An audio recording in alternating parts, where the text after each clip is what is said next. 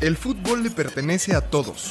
Lo hicimos desde pequeños y lo hacemos todos los días. Lo hicimos nuestro. Más allá de los meses y los cristianos, Las historias que nos marcan suceden aquí. Aquí en el llano. todos los lunes, una nueva historia. Porque el fútbol es una escuela de vida. Apuntes de Aragona presenta Historias del Llano. ¿Qué tal amigas, amigos? Buen lunes. Un gusto estar con ustedes en un episodio más de Historias del Llano, ya en la segunda temporada. Eh, pues hoy estoy muy contento porque me acompaña eh, una gran amiga, la directora de producción de Apuntes de Rabona, Sara Reyes. Está con nosotros. Bienvenida, Sara.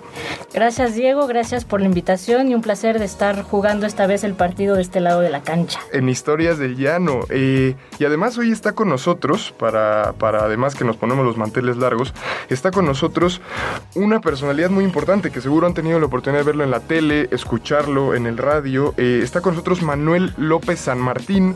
Él es politólogo, es periodista, lo pueden ver en, las noches en ADN 40, también está en MBS, escribe en El Heraldo.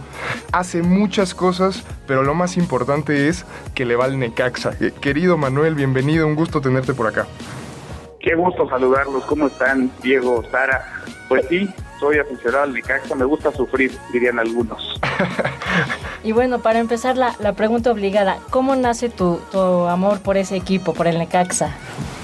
Fíjate que yo soy un convencido de que no se puede cambiar de equipo de fútbol, ¿no? El, el equipo del fútbol es una pasión y las pasiones te rebasan, no entienden de razón, no entienden de argumentos, es puro sentimiento y es puro corazón. Y yo empecé a ir al Necaxa de manera muy fortuita, fortuita porque agarré una muy buena racha de mi equipo, que no es muy constante, y segundo porque mi papá, que ni siquiera le va al Necaxa, le va a las Chivas, me llevaba cada 15 días a ver jugar a los Rayos en el Estadio Azteca, cuando jugaban en la Ciudad de México. Y durante cada 15 días, pues veías un equipazo bien armado, que aportaba además muchos jugadores a la selección, que ganaba campeonatos, que era echado para adelante, que no llenaba el estadio, eso sí, y era uno de los argumentos que tenía mi papá para llevarme, era muy seguro, íbamos mi hermano y yo, y en realidad tuvimos mucha suerte de que el equipo ganara, pero sobre todo de una situación y de un momento, no sé si se acuerden, en donde hasta los niños entraban gratis, ¿no? Llevabas a los chavitos, a tus hijos al estadio y no pagaban boleto, ni así se llenaba, ni así medio estadio, pero me dio a mí muchas alegrías y me definió en buena parte de mi infancia, de mi niñez. Me casé con ese equipo y frente a adversidades, descensos, venta de jugadores, ahí estoy estacionado y de ahí no me voy a mover. No, increíble. Además, ahorita el Necaxa está viviendo una, una, buena racha. Fíjate, hace poco tuvimos la oportunidad de entrevistar a otro periodista que es Javier Risco, ¿no? Y Javier Risco también es necaxista como tú. Y nos decía que eh, justo ir al Necaxa era una pasión que no salía muy cara, ¿no? Eh, y en otro momento tuvimos la oportunidad también de entrevistar ahí a, Juan Villoro, que es como uno de los referentes del Necaxa. Y él decía, pues es que irle al Necaxa es, es digamos, es una cosa de unas minorías ilustradas, ¿no? Eh, entonces... Este, cuéntanos si en algún momento, digamos, alguna anécdota que, que, te recuerde de tu papá en el estadio, qué jugador te marcó en ese momento, porque fue el, fue el, justamente el Necaxa del bicampeonato, ¿no? Bueno, de esa época extraordinaria. Sí, recuerda que le decían al Necaxa el equipo de los noventas. Ahora que decían de Risco y de Villoro, me acuerdo muy bien que hace, deben ser de dos o tres años, comimos los tres justo y decíamos, Mira. estábamos en, en, un restaurante y hacíamos un poco la burla de decir, nunca, jamás, por metro cuadrado ha habido tantos mecaxitos como en esta mesa. Nos identificaba y compartíamos una, una pasión, un sufrimiento, pero también creo yo un estilo, un estilo de vida, porque sí, el Necaxa es sufrir, el Necaxa es entender un poco más allá, creo yo, de la cancha, el, el fútbol, ¿no? Risco, que es un muy querido amigo, pues se, ha convertido en, en compañero de, de, felicidad y abrazos, pero también de lágrimas, porque ahí vamos, ¿no? Siguiendo al Necaxa, incluso al fútbol juntos, y así nos va, ¿no? Decepcionados muchas veces, pero ahí estamos empujando, haciéndonos, haciéndonos según. Mira, yo les podría decir, me acuerdo perfecto, o sea, como si fuera ayer la alineación campeona, ¿no? De los noventas del, del Necaxa, y tendría, vaya, para mencionar desde Luis Hernández, Cuauhtémoc Blanco, que jugó en el Necaxa, luego a la América, luego nos lo quitaron otra vez, eh, Cuchillo Herrera, Andrés, eh, Aguinaga, Aspe, Peláez, el ratón Zárate, vaya, era un equipazo, ¿no? O sea, para mí, uno de los mejores equipos que, que han habido, pero creo que en términos de anécdota, lo que tengo muy presente es que un equipo chico siempre puede sacar la cara, puede sorprender tiene esta capacidad además de generar pequeñas, pero que a final de cuentas terminan siendo enormes alegrías. ¿no? A mí nunca se me va a olvidar cómo en cada mesa que me siento me toca explicar, cuando estamos hablando de fútbol, por qué le vas al Necaxa. Y el comentario de burla de todo el mundo en cada mesa que me siento es ya conozco dos, ya contigo conozco tres. O sea, so- somos contados y casi entre nosotros es como si hubiera una especie de club secreto o de secta en donde compartimos, en donde nos llevamos, en donde nos da este sentido de pertenencia, pero también de identidad. Para mí el Necaxa es eh, una, una alegría, una sonrisa, una felicidad de un momento yo era el chavito que iba con su bandera al estadio, que le iba sacando este, por la ventana del coche rumbo al estadio Azteca y que llegaba y disfrutaba y vivía para mis fines de semana, ¿no? Mi casa jugaba el sábado a las 5 de la tarde y se convertía en mi evento, en mi plan del, del fin de semana. ¿no?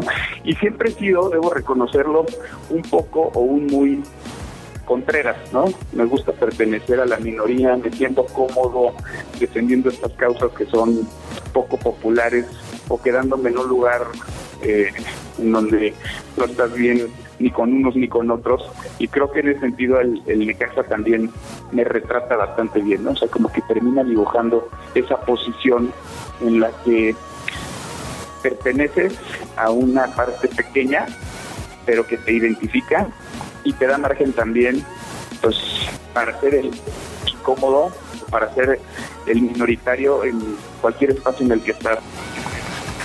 No, sin duda, creo que, creo que eh, refleja muy bien tu personalidad. Además, todos los necaxistas que hemos conocido tienen un carisma eh, bastante, bastante particular.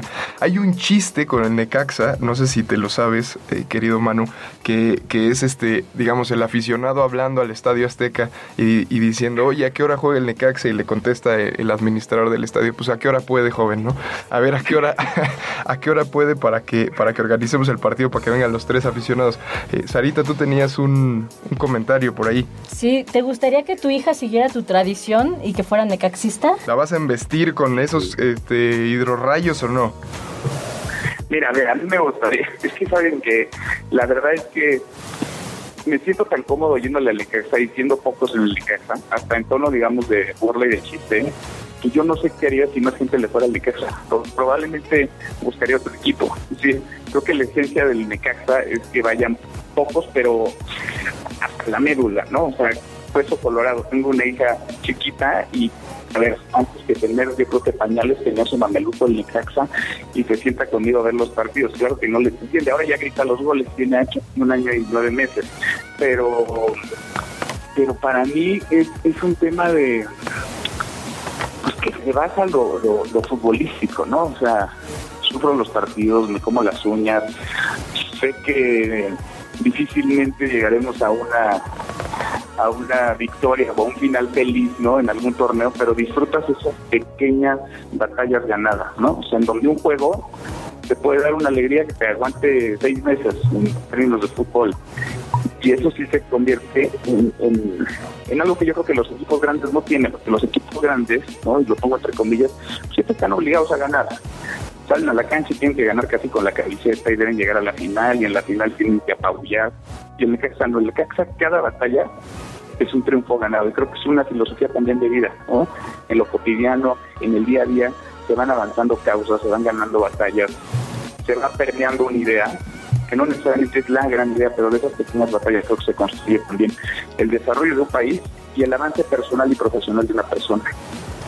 Y hablando un poco de, ganar batallas, de ir contra la adversidad, me gustaría que nos platicaras un poco cómo has vivido ahorita el, mundial que, acaba de terminar femenil, cómo ves también en general el, este, el fútbol femenil que pues es justamente eso, ¿no? Una lucha contra la adversidad y que creo que se ha caracterizado por esa pasión y esas ganas por las jugadoras de demostrar que pueden, que muchas veces, en mi opinión, se pierde un poco en el fútbol este masculino, que, que pues ya es como ir a ganar, como, como lo mencionas. Me ha dado un enorme gusto ver primero los estadios cada vez más volcados, ¿no? Cada vez más llenos para ver las chicas que de verdad hacen un papel, vaya, enorme, pero también creo que es un momento para otra vez reflexionar y sí, revisar lo que se ha avanzado, pero sobre todo el enorme tramo que falta todavía, ¿no? Que falta por delante en términos de una sociedad, y de una sociedad global, mucho más equitativa, ¿no? En donde haya condiciones parejas, en donde haya un piso parejo, en donde más allá del género, de la identidad, más allá de diferencias naturales que pueden existir, incluso sociodemográficas, se pueda, y el fútbol creo que tiene eso, ¿no? Es, democráticamente eh, apasionante porque sí, te coloca en, cierta equidad de circunstancias, ¿no? Termina siendo 11 contra 11 y cualquier cosa puede suceder y el mundial femenil creo que nos deja muchas lecciones, pero una fundamental es el coraje, la garra, que creo en el fútbol varonil en ocasiones se ha perdido. Vemos a las chicas del, del, mundial pasado metiendo la pierna fuerte, jugándose en cada jugada el todo por el todo. Y de pronto en el fútbol femenil, porque juegan otros factores económicos en su gran mayoría mercadológicos, pues están los profesionales que se cuidan la pierna, que calculan, que miden, que se administran. El fútbol es una pasión y yo creo que la pasión se comparte de la grada a la cancha y de la cancha a la grada y nos han dejado enormes lecciones que creo que como sociedad tendríamos nosotros que estar observando. Lo que sí me deja un, un dejo ahí de tristeza uno es que no haya estado México. Dos, que México era una potencia en algún momento en el fútbol femenil y que eso está descuidado. En lugar de avanzar, vemos cómo otras naciones, otros países se desarrollan y aquí nos quedamos un poco estancados, pese a que en la Liga MX ha ido creciendo la, el fútbol femenil profesional. Creo que sí tenemos ahí una deuda enorme y es una deuda global, no se la podemos achacar solamente a los dueños del balón, solamente a los equipos, pasa también sobre todo por los aficionados, ¿no? Que son los que vuelven o no algo rentable. Así que tenemos también como, como sociedad, creo, esta deuda pendiente, pero muy de destacarse la pasión, la garra, la entrega de las chicas, de las jugadoras en el, en el Mundial Femenino. Una cosa de verdad impresionante que vale la pena quienes no hayan visto los partidos, verlos, revisarlos, porque, híjole, se la jugaban, se la partían en cada jugada cada partido. Sí, no, estuvo, estuvo la verdad impresionante. A mí también, yo comparto, me duele que no haya estado México, pero creo que es, eh, es trabajo de los medios impulsar que haya mayor difusión, que haya mayor claridad en estos procesos de, la selección mexicana, de la Liga MX femenil, que hace unas semanas se anunció que va a estar patrocinada por BBVA, entonces esperemos que eso, eh, que eso la levante. Yo te quería preguntar, Manu, haciendo un giro, eh, justo tú eres periodista, ganaste el Premio Nacional de Periodismo, si no me equivoco, en el 2014. Eh, y, digamos, ¿qué te ha enseñado el fútbol que tú has llevado al periodismo, que lleves en tu día a día? Mira, yo creo que la congruencia es fundamental. Y por eso empezaba diciendo que yo no creo que uno pueda cambiar de equipo de fútbol. Conozco casos y la neta es que cuando alguien me dice que yo le iba a este equipo y ahora ya le voy a este otro, pues sí me genera ahí un poquito de desconfianza. ¿Cómo puedes cambiar de equipo de fútbol? Pero bueno, si hay quienes cambian de partido político tres, cuatro, cinco veces, que no cambie de equipo de fútbol es lo de menos. Pero para mí tiene que ver con, uno, la congruencia, ¿no? Y la constancia. Creo que el periodismo es eso también, es una carrera de congruencia y de mucha constancia. El fútbol y el deporte en general me parece que es una disciplina. Por eso creo que es importante no solamente seguirlo, sino practicar algún deporte, comprometerte con ese deporte, porque también el periodismo es una disciplina. Te apasiona, te gusta, y el fútbol también te puede apasionar y gustar, pero si no te disciplinas, si no aprendes a manejar desde tus tiempos, colocar tus prioridades, tener muy en claro una dinámica funcional, pues eh, tarde o temprano vas a reventar, porque también termina siendo un aspecto y más en este momento de tanta transformación, de, de, mucha turbulencia, ¿no? hay que estar muy bien, creo, yo, muy bien plantado.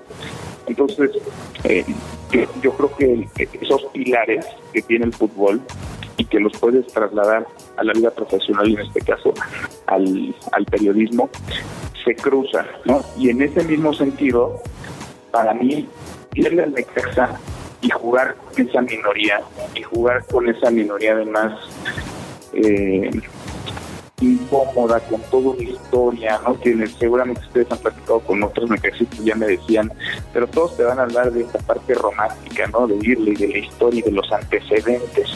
Creo yo que eso también es algo que podemos llevar al mundo del periodismo. ¿Cómo, cómo entiendes esta filosofía de la trascendencia de lo que haces? ¿no? no quedarte solamente en lo inmediato, decir, no, no estoy ahí por el resultado de la semana pasada, por hace un mes, por el torneo anterior, sino por lo que engloba y por lo que puede trascender de esto y por lo que dice de ti y por la filosofía que dibuja de tu persona, de una causa, de un motivo, el equipo fútbol. Y en eso me recargo también en el periodismo, en poder ser esa persona incómoda, ese que hace la pregunta que quizá alguien no está esperando, pero que la audiencia se está cuestionando, esa persona que es capaz de quizá ir contracorriente, de cuestionar de un lado y del otro y de ser tachado un día de Chay y del otro de Pichín, pero ser consecuente, ser congruente y tener un idea en mente que defiendes y que sobre todo es parte de tu identidad,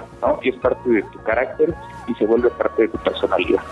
No, claro, yo, yo me quedo con lo que dices. Ante este, esta turbulencia de la, de la famosa 4T, no queda más que ponerse la playera y defender los colores eh, justo de la congruencia, de la disciplina, de la transparencia periodística. Manu, te agradecemos mucho tu tiempo, tus anécdotas. Ojalá algún día podamos ver un texto de Manuel López San Martín en Apuntes de Rabón explicando su, su amor por el Necaxa. Y, este, y te seguimos ahí la pista, sigan la pista. Es un periodista emergente, es un periodista joven que vale la pena tenerlo en el radar. Pues les agradezco muchísimo, de verdad, Diego, Sara, les agradezco. Y si me invitan, claro, pero no va a ser un texto, va a ser un tratado, porque del texto sí les podría escribir largo y tendido. Perfecto. Eh, bueno, pues muchísimas gracias. Gracias, Manu. Recuerden a todos nuestros podcast escuchas que nos pueden eh, eh, oír en Spotify, en iTunes. Estamos todos los lunes a las 7 de la tarde, un nuevo episodio. Y si quieren venir a contar su anécdota, nada más escríbenos ahí a las redes sociales. nos vamos. Gracias, Sara. Gracias, Diego. Bye. ¿Quieres más historias? Síguenos en todas nuestras redes sociales como Apuntes de Rabona para ver el mundo desde el fútbol.